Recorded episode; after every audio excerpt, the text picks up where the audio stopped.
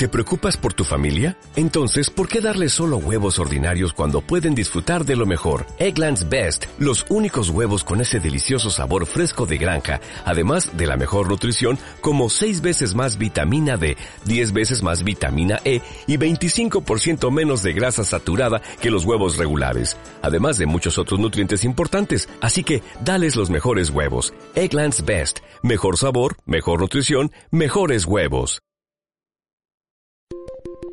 Este es el podcast de previsión financiera con Eloy López, el señor de los seguros.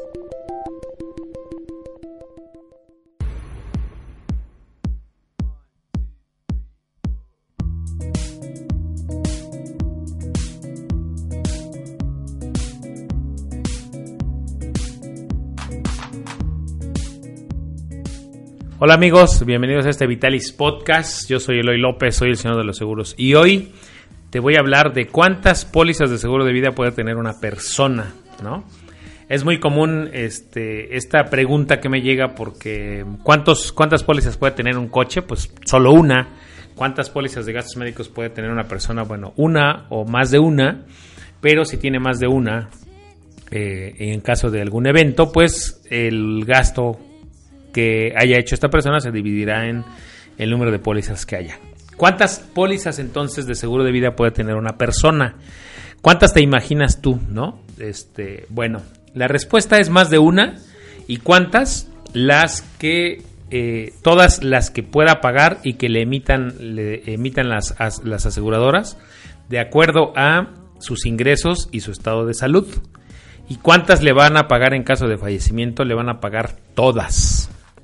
A lo mejor ya te di todas las respuestas desde el inicio, pero bueno, es para que tú te des cuenta que en los seguros de vida ocurre que si tú tienes una póliza de un millón de pesos con una aseguradora y otra de otro millón de pesos con otra aseguradora, en caso de fallecimiento a tu familia le van a entregar las dos, o sea, dos millones de pesos, no solo una.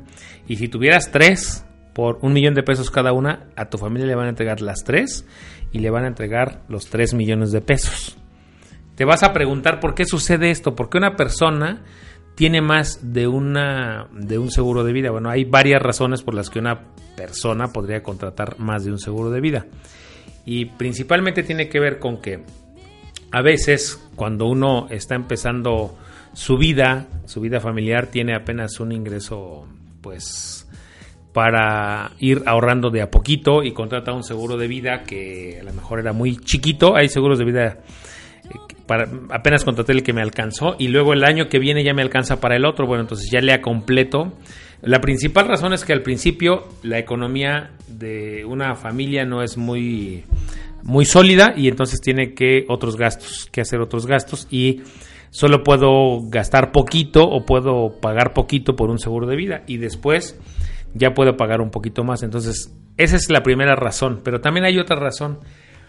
Platicaba yo el otro día en el Facebook Live que una de las razones principales y qué ves, eh, qué es, um, a ver, aterrizo mi idea, ¿qué es lo que asegura un seguro de vida? O sea, ¿qué es, qué es lo que protege un seguro de vida?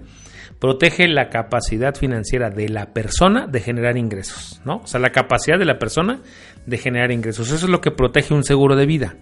Entonces, imaginemos, eh, ponía yo el ejemplo de Carlos Slim. Carlos Slim eh, genera dinero mucho dinero para él, para sus empresas y para muchas personas más. Entonces imaginemos que Carlos Slim llega a fallecer. ¿Cuántas personas se verían afectadas además de su familia? Pues muchísimas. Y hay también una serie de empresas que se verían afectadas económicamente si Carlos Slim fallece por toda la capacidad que él tiene. Entonces, Carlos Slim podría tener hasta 100 pólizas de seguro de vida, te diría. ¿Por cuánto, ¿Por cuánto tendría que asegurarse Carlos Slim? Por todo el dinero que él podría generar en toda su vida.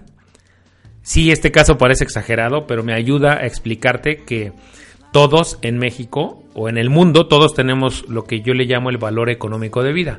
Y ese valor económico de vida es todo lo que vamos a poder generar en nuestra vida para nosotros, para nuestra familia y para nuestra empresa, ¿no? Entonces, todas las personas para las que nosotros generamos ingresos se podrán ver afectadas, ¿no? La empresa para la que trabajamos puede contratar un seguro en caso de que lleguemos a fallecer, porque a lo mejor somos, por ejemplo, un hombre clave, ¿no?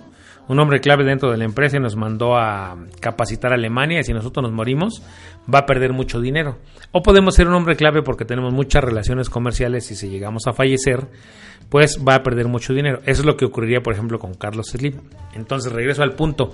Este ejemplo de Carlos Slim me ayuda a clarificarte que todos tenemos un valor económico de vida y ese valor económico de vida no es estable, no es el mismo durante toda nuestra vida.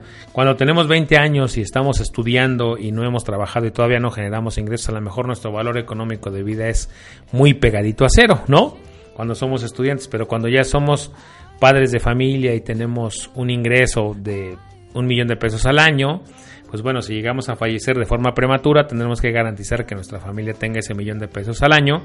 ¿Durante cuánto? Pues bueno, durante al menos unos 20 años. Y todo eso, nuestro valor económico de vida va subiendo o va variando, ¿no? No necesariamente subiendo, regularmente sube, pero puede ir variando a lo largo de nuestra vida. Por eso una póliza de seguro de vida eh, no es suficiente a lo largo de la vida de una persona. Por eso puede contratarse más de una y todas se suman. Entonces, por eso las aseguradoras cuando emiten más de una póliza preguntan cuál es tu estado de salud y tu capacidad de generar ingresos. Son principalmente las dos razones o las dos, los dos factores que las aseguradoras toman en cuenta para poder emitir eh, una o más pólizas de seguro de vida para una persona. Espero que este tema haya quedado claro para que tú sepas que no necesariamente si tienes una póliza de seguro de vida ya es suficiente. Puedes tener más necesidades y ser cubiertas con más de una póliza y todas, todas van a sumarse al momento de que tú llegaras a fallecer. Espero haber dado claridad en este tema. Usé un ejemplo muy grande. Tenemos aquí a uno de los hombres más ricos del mundo, ¿no? ¿Qué? Ah, este, es que aquí mi, mi, productor me hizo señas y me dice que no, que él no. Bueno, él no ahorita, pero no lo sabemos. A lo mejor estamos sentados con un millonario, ¿no? Bueno, si este podcast te gustó, compártelo. Eh, ya hoy sabes que puedes tener más que las personas en México y en el mundo podemos contratar más de un seguro de vida y todos se van a sumar. Eh, hoy quise darte, hablarte de un tema que, del que se habla muy poco y del que hay muchas dudas te doy las gracias por dejarnos acompañar en donde estés, mientras vas manejando, mientras estás haciendo ejercicio o estás en el trabajo. Y antes de irme te pido un favor, si crees que esto merece una reseña, déjanos ahí un comentario, una reseña, una calificación sobre todo en iTunes que nos ayuda a estar irnos rankeando poco a poco y te recuerdo que tenemos el sitio de previsiónfinanciera.com y ahí puedes encontrar todos estos mm, todos estos esfuerzos que hacemos por ti. Puedes ver nuestro blog que ya lo estamos relanzando. Puedes ver los podcasts, los videos que están en YouTube y todo lo que hacemos y todas las pestañas que están ahí. Cuídate mucho, nos vemos en el siguiente podcast. Bye.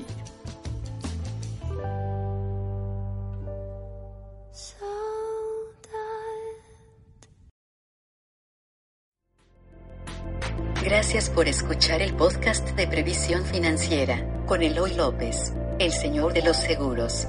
Síguenos en iTunes, iVoox, redes sociales o en previsiónfinanciera.com.